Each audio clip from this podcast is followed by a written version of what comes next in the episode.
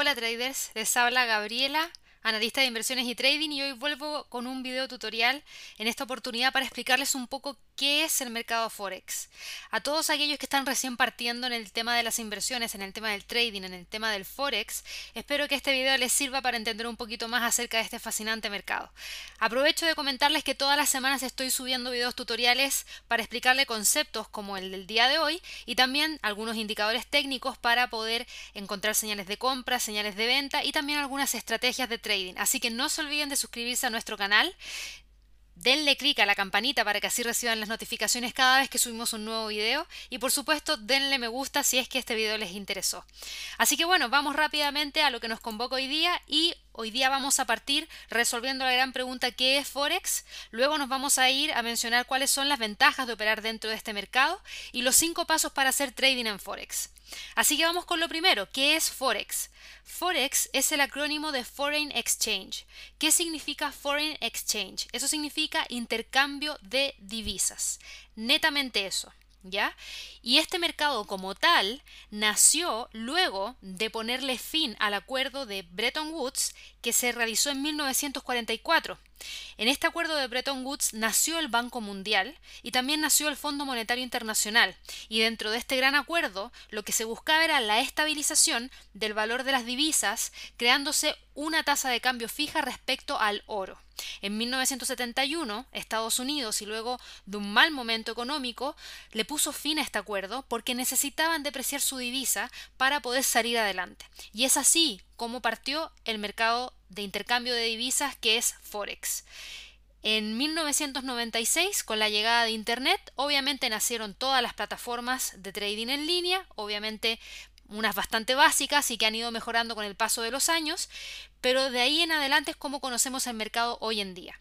Antes, todo el mundo anotaba los precios de apertura, los precios de cierre, el máximo y el mínimo en una pizarra, e iban siguiendo esos niveles y realizaban las operaciones de manera telefónica, de manera física, no a través de una plataforma electrónica como lo vemos hoy en día. Bueno, para entender un poquito qué es lo que es el mercado de divisas o qué es lo que es el mercado Forex, lo primero que tenemos que entender es que es algo bastante simple y tiene que ver con intercambiar una divisa de un país a una divisa de otro país. Hoy en día existen 180 divisas en todo el mundo, son bastantes, y si nosotros nos ponemos a eh, comparar una divisa de un país con otra de otro país, tenemos miles de combinaciones. Así es como muchos hablan acerca del euro dólar, o de la libra dólar, o del dólar yen. Cuando ustedes escuchan eso, cuando escuchan euro dólar, lo que les quieren decir es que están buscando comprar o vender euros a precio de dólar. Cuando les hablan de dólar yen, están buscando comprar o vender dólares a precio de yen. Eso es lo que significa. ¿Ya? El mercado forex se trabaja en base a pares de divisas y los pares de divisas están compuestos por dos monedas, ¿ya? Ahora, ¿cuáles son las ventajas de operar en forex? Las ventajas de operar en forex es que tiene una rápida ejecución. A diferencia del mercado accionario, en el mercado accionario uno tiene que comprar la acción, esperar el tiempo en el cual se realiza la operación y luego para cerrar la operación, es decir, vender la acción, uno tiene que dar la orden, luego nuestra corredora de bolsa tiene que ir a la bolsa local, generar el cierre, después de eso, una vez que se hace efectivo, los fondos pasan hacia la cuenta de la corredora y luego de la cuenta de la corredora hacia la cuenta del cliente. Si se fijan, son varias transacciones que se realizan. En el caso del mercado Forex, a través de las plataformas en línea, la ejecución es instantánea. Ustedes compran y venden a través de una plataforma, a través de un clic, y se demora milisegundos en realizar esa operación. Ustedes podrían tener una operación de compra abierta un par de minutos, un par de horas, días, semanas, meses, lo que ustedes consideren que es necesario.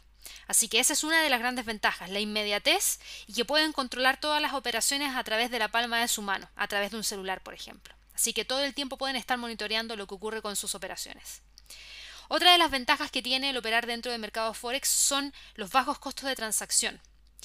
El mercado Forex, a diferencia de lo que cree mucha gente, es el mercado más grande del mundo. Son 5,1 billones de transacciones que se realizan en volumen y este volumen es superior al mercado accionario. Todo el mundo necesita comprar o vender algo. Los países exportan e importan cosas y cuando exportan e importan cosas lo hacen en sus divisas locales.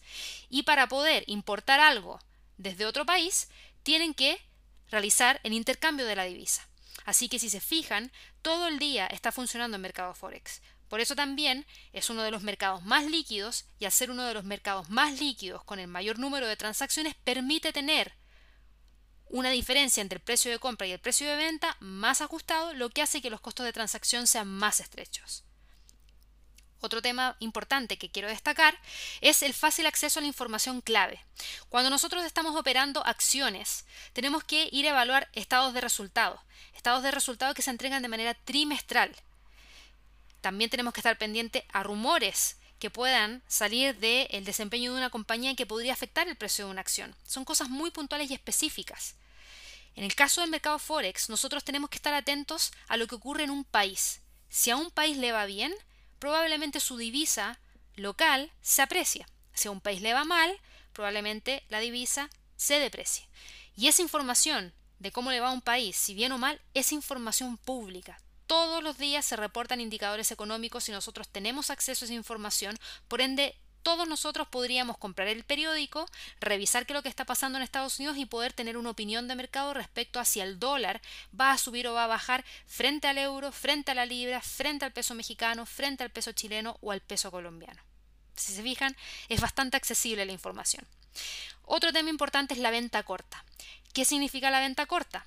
Poder tomar ventaja de las caídas del mercado. En las acciones, en el mercado tradicional, nosotros compramos esperando que el precio suba y luego cuando el precio sube y llega al punto que nosotros queremos, vendemos. Pero ¿qué pasa si nosotros compramos y el precio cae? Tenemos que aguantarnos y quedarnos con esa operación de compra esperando que el precio rebote y eso podría pasar meses. En el caso del mercado Forex, nosotros podríamos tomar ventaja tanto del movimiento hacia el alza como del movimiento hacia la baja. Así que si es que ustedes quieren especular, por ejemplo, con caídas del dólar frente a alguna divisa en particular, lo único que tienen que hacer es abrir una operación de venta y tomar ventaja de ese movimiento hacia la baja. Y por último, creo que una de las cosas más destacables es que se puede operar con apalancamiento, es decir, operar volúmenes más grandes que tienen en la cuenta. Y eso obviamente permite tener mayor exposición y como mayor exposición se tiene en la cuenta, mayores posibilidades también de tratar de tomar ventaja y tener rentabilidades mayores. Ahora, mucho ojo con el apalancamiento, es una herramienta de doble filo, así como puede hacernos ganar mucho dinero, también nos puede hacer perder mucho dinero. Así que ojo con ese punto. ¿Cuáles son los cinco pasos para hacer trading en Forex? Primero, entender el lenguaje. Mucha gente parte haciendo Forex y no sabe absolutamente nada de lo que le están hablando. Y eso hace que se pierdan, se frustren, no tengan buenos resultados y le echen la culpa al mercado. El mercado no tiene la culpa. La culpa la tenían ustedes de no haber aprendido lo básico que se necesita aprender para poder tratar de ganarle al mercado. Y en eso quiero ser muy enfática. Lo primero es entender el lenguaje. Segundo, elegir un buen broker. La elección del broker no es algo trivial es súper importante elegir el broker. Yo les voy a enseñar en un ratito más cómo elegir un buen broker. En tercer lugar, elegir las divisas que voy a operar. No todos los pares de divisas son iguales. Hay tres categorías de pares de divisas y cada uno de ellos tiene características únicas, configuraciones distintas, fundamentales distintos que le afectan. Así que no da lo mismo tampoco qué divisa voy a operar. Finalmente, en el paso 4, una vez que ya tenemos el lenguaje aprendido, hemos elegido nuestro broker, sabemos qué par de divisas queremos operar, ahora tenemos que hacer análisis técnico y análisis fundamental. Y por último, elegir el volumen que vamos a operar. Así que vamos primero, entendiendo el lenguaje, cuáles son las cosas básicas que tienen que comprender. Primero, pips. Todo el mundo habla de pips. El euro dólar se movió 50 pips. El dólar yen se movió 100 pips para abajo. ¿Qué son los pips? el pip es la unidad mínima de medida del movimiento que ha tenido el precio de un instrumento. ¿ya? Cuando nosotros salimos a la calle y caminamos, medimos la distancia en metros. Bueno, aquí la unidad de medida son los pips. Y eso sirve para medir cuánto se movió el precio de un instrumento, en este caso de un par de divisas, en su más mínima expresión. Eso es el PIP. Número 2. Spread. ¿Qué es el spread? El spread es la diferencia entre el precio de compra y el precio de venta al momento de abrir una operación. Ese diferencial, que es el spread, es el costo de la transacción. Usualmente los brokers cobran el costo de la transacción a través del spread. Por ende, es súper importante saber esa diferencia para saber cuánto les va a estar cobrando el broker. Stops. ¿Qué son los stops? Los stops es un nivel de precio que ustedes fijan en donde van a buscar limitar las pérdidas.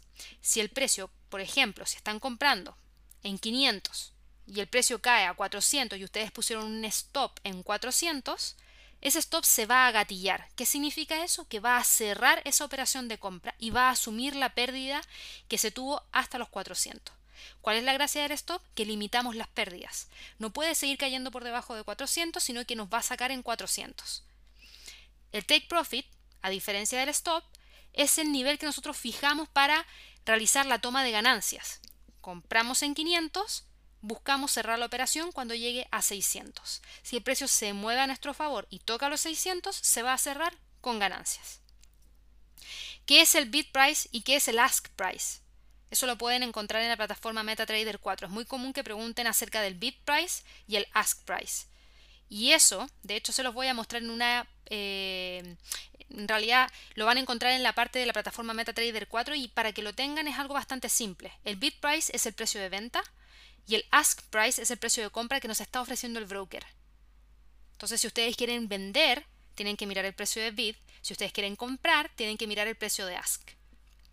Luego y finalmente, ¿qué es lo que es el apalancamiento? Como se los mencioné hace un par de minutos atrás, el apalancamiento es, es una herramienta que nos permite tomar más volumen del que nosotros estamos teniendo actualmente en nuestra cuenta. Por ejemplo, probablemente muchos de ustedes hayan escuchado que hay un apalancamiento de 200 a 1 en tal broker, 400 a 1 en este otro broker y 100 a 1 en este otro broker.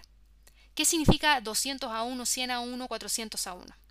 Bastante simple. Por ejemplo, si ustedes tienen una cuenta de 1000 dólares y están bajo una configuración de 400 a 1, quiere decir que con esa cuenta de 1000 dólares ustedes podrían comprar hasta 400 mil. ¿Ya? Si es 200 a 1, hasta 200 mil. Si es 100 a 1, hasta 100 mil. Eso es lo que significa. Ahora, mucho ojo, porque mucha gente utiliza el apalancamiento para tratar de ganar muy rápido dinero. Pero así como uno puede ganar muy rápido dinero, también puede perder muy rápido dinero. La idea es que traten de mantener un apalancamiento acotado, ojalá por debajo de 10 veces. ¿ya? Eso va a hacer que la cuenta no se vuelva tan volátil ¿Y por qué lo digo? Porque mucha gente se olvida que al operar volúmenes tan grandes también expone a la cuenta. Por ejemplo, si yo estoy comprando un instrumento y se mueve un 1% y estoy operando sin apalancamiento, ¿cuánto se mueve mi cuenta? Un 1%, porque el instrumento se movió un 1%. Pero si yo ahora estoy con un apalancamiento de 100 a 1, cuando ese instrumento se mueve un 1%, la cuenta no se va a mover un 1%, se va a mover 100 veces más. ¿Se entiende? Porque estamos operando un volumen 100 veces más grande. Así que mucho ojo. Puede ser una herramienta que nos permita maximizar las ganancias, pero también maximizar las pérdidas. Así que ojo con eso. Número 2. Elegir un buen broker. Esta es una muy buena pregunta y yo creo que muchos de ustedes se la han hecho. Yo personalmente tengo nueve años de experiencia en el mercado, he trabajado en tres brokers distintos y en estos nueve años solamente me he dedicado a evaluar los brokers, saber exactamente cuáles son las falencias de uno y cuáles son las ventajas de otro. Finalmente yo creo que lo primero que nosotros, o en realidad lo que tenemos que preguntarnos, no lo primero, sino que las cinco preguntas más importantes que se tienen que hacer al momento de elegir un broker es, primero, ¿dónde está regulado el broker? ¿Está regulado en Chipre? Está regulado en Reino Unido, está regulado en Estados Unidos, ¿dónde está regulado? ¿Por qué es importante esta pregunta? No todas las regulaciones son igual de estrictas. Y quizás ustedes se preguntan por qué tiene que importarme que un broker esté regulado. Si el broker está regulado, la regulación lo que busca es proteger al cliente de malas prácticas del broker. Por ende, mientras más estricta sea la regulación, mejor debería ser para nosotros, los clientes. Las regulaciones más estrictas en el mundo son la FSA en Reino Unido, la CFTC en Estados Unidos, la ASIC en Australia. Obviamente en España tiene su propia regulación que es la CNMV y otros países tienen sus propias regulaciones en Japón también, la FSA. Y así otras regulaciones, ¿ya? Pero es súper importante que ustedes se fijen en esto. Si el broker está regulado, por ejemplo, en Reino Unido, en Australia y en Estados Unidos, probablemente tenga muy buenas prácticas. ¿Por qué? Porque tiene el regulador encima que está verificando que no esté haciendo nada malo o en contra del cliente. Así que está alineado con lo que nosotros buscamos. Una relación de largo plazo. Número 2. ¿Cuántos años lleva en la industria? Este tema es súper importante también. No es lo mismo estar en un broker que tiene 5 años de experiencia en la industria que un broker que tiene más de 13 años de experiencia en la industria. Y hago la diferencia con 13 años y el corte en 13 años, ¿por qué? Porque si ustedes se fijan, estamos en el año 2020, ¿ya? Si yo al 2020 le resto 13 años, estamos hablando del 2007. Es decir, que el broker exista desde el 2007 en adelante. ¿Por qué es importante eso? Porque quiere decir que el broker ya pasó por una crisis financiera. Y una crisis financiera súper importante como la crisis que estalló en el 2008, subprime. Y hago esa diferencia, ¿por qué? Porque hay brokers que no lograron salir adelante y quebraron.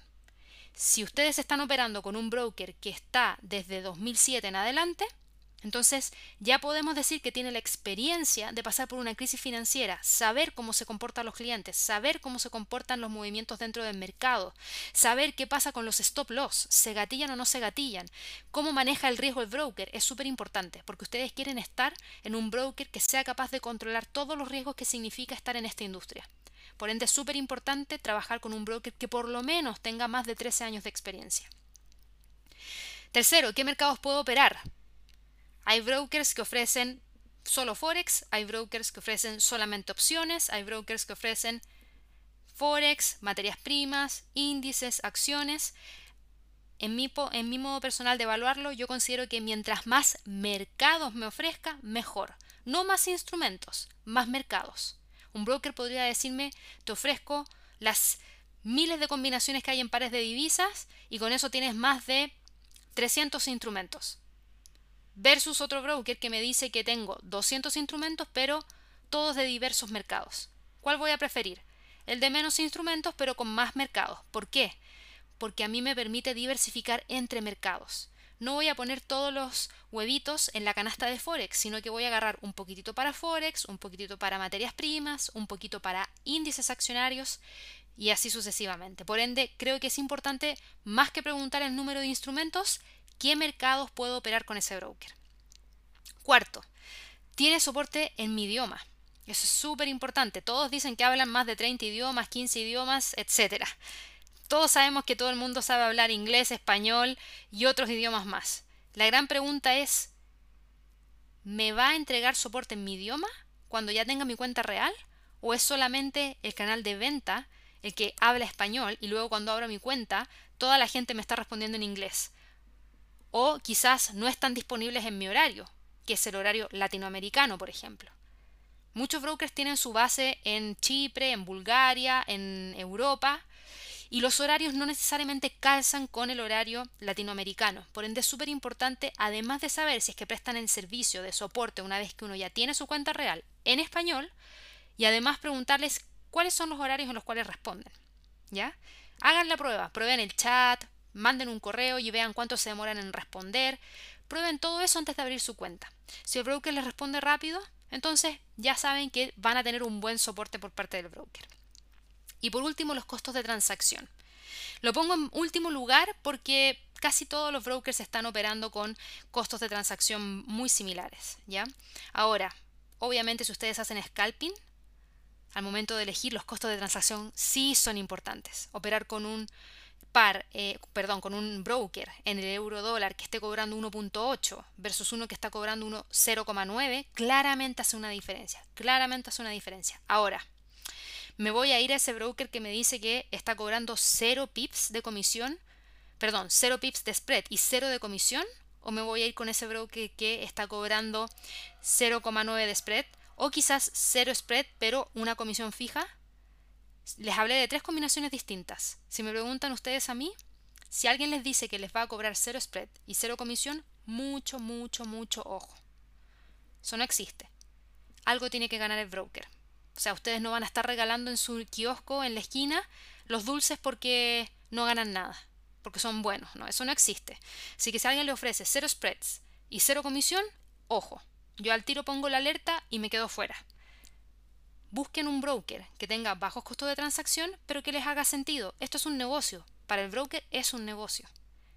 Y si el broker no les cobra costo de transacción o comisión, les está cobrando por algún otro lado y probablemente tengan malas prácticas. Así que mucho ojo con eso.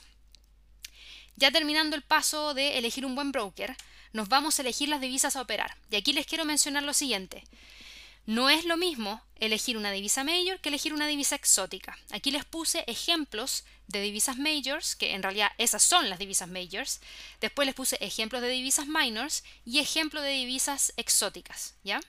Las divisas majors son el euro dólar, dólar yen, libra dólar, dólar australiano dólar, dólar norteamericano versus dólar canadiense, dólar versus franco suizo, dólar neozelandés dólar versus el dólar.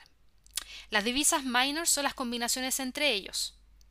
Las divisas exóticas son las divisas en donde tenemos a una divisa major, es decir, al euro, al dólar, al yen, a la libra, al dólar australiano, al dólar canadiense, al franco suizo o al dólar neozelandés, frente a una divisa de un país emergente. Por ejemplo, peso mexicano, lira turca, ruan sudafricano, peso chileno, peso argentino, peso colombiano, sol peruano. ¿Y por qué no es lo mismo? Porque las divisas exóticas, por lo general, tienen un menor número de transacción, los costos de transacción son más elevados y además el horario en el que operan no es continuo. Las divisas majors son las que tienen menor costo de transacción, liquidez durante prácticamente las 24 horas del día, los 5 días a la semana, sin interrupciones, y eso hace que, por ejemplo, para la gente que hace scalping, elijan necesariamente las majors, y para la gente que quiere operaciones de largo plazo, tiene una opinión muy específica respecto a lo que está pasando en algún país emergente, se vaya hacia las divisas exóticas. Cuarto, análisis técnico y análisis fundamental. Esto es súper importante. Si nosotros queremos poner las probabilidades a nuestro favor, tenemos que por lo menos acompañar nuestra compra o nuestra venta de ese par de divisas con análisis técnico o con análisis fundamental o ambos. ¿Qué es lo que es el análisis técnico? El análisis técnico analiza los gráficos, que usualmente son de vela, mirando hacia el pasado. Y lo que busca es identificar patrones que se puedan repetir en el futuro. ¿ya? Muchos dicen que el precio tiene memoria, por ende lo que pasó en el pasado podría también ocurrir en el futuro.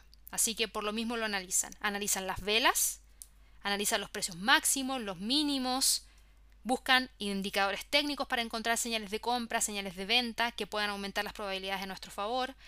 Y también analizan tendencias, soportes y resistencias y quiebres de las mismas. Eso es el análisis técnico. Si todavía no saben cómo hacerlo, los invito a que revisen la página de inversionesytrading.com. Ahí tenemos muchos cursos que hablan de análisis técnico en específico, que los pueden llevar de lo básico a lo más avanzado. Algunos videos tutoriales de indicadores técnicos también. Y por supuesto los webinars educativos que estamos realizando.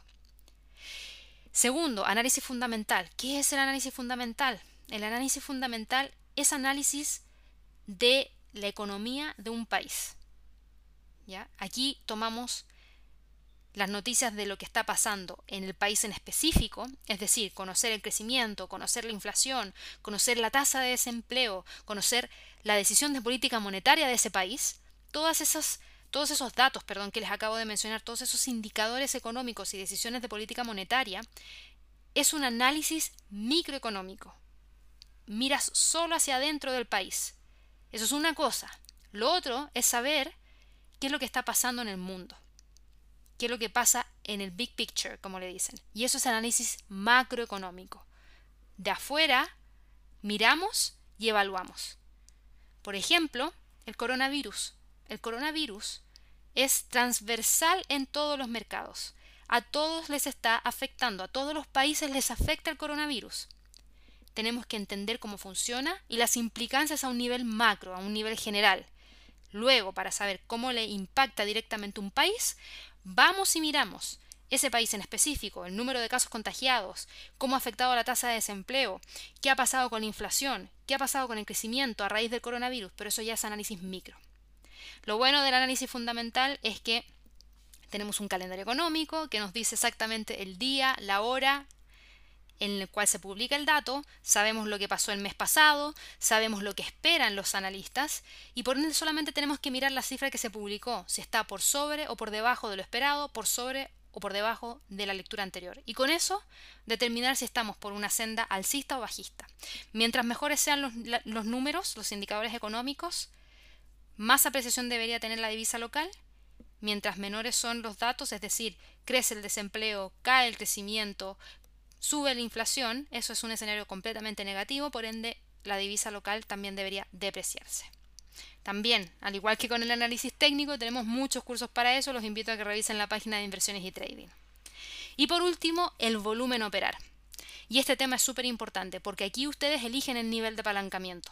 Si bien las cuentas de trading traen un apalancamiento configurado, ustedes finalmente son quienes deciden qué volumen y qué apalancamiento van a operar al momento de saber si es que van a comprar un lote estándar, un mini lote o un micro lote. ¿Qué son estas tres cosas que les acabo de mencionar? Es el tamaño con el que van a operar. Un lote estándar equivale a 100.000 unidades, 100.000 unidades de la divisa que van a comprar. Y eso en la plataforma MetaTrader 4, que es la más común entre todos los traders, significa 1.00. Si ustedes están operando un mini lote son 10.000 unidades y eso significa 0.10 en la MetaTrader 4. Y un micro lote, que son 1.000 unidades, hay un error ahí en la presentación, son 1.000 unidades, el volumen es de 0.01, ¿ya? Recuerden ahí, microlote 1000 unidades. Hay un error en la tabla, 1000 unidades, por favor, no lo olviden. En el ejemplo, si nosotros estamos comprando euro dólar, primero, ¿qué estamos comprando? Euros a precio de dólar. Y si está cotizando en 1.1033, ¿qué significa eso? Que cada euro vale 1.1033 dólares. ¿Ya? Si nosotros estamos comprando un volumen de 0,10, ¿cuánto estamos comprando? Estamos comprando 10.000 unidades. ¿10.000 unidades de qué? De euro. Entonces son 10.000 euros. Perfecto. ¿Cuál es nuestro volumen nominal? ¿Cuál va a ser nuestra exposición real al mercado?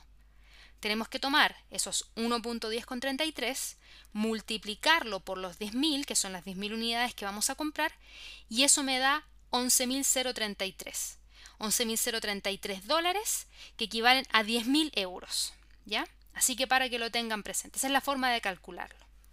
Así que bueno, espero que con esto les haya quedado un poquito más claro cuáles son las ventajas del mercado Forex, cómo poder operar dentro del mercado Forex.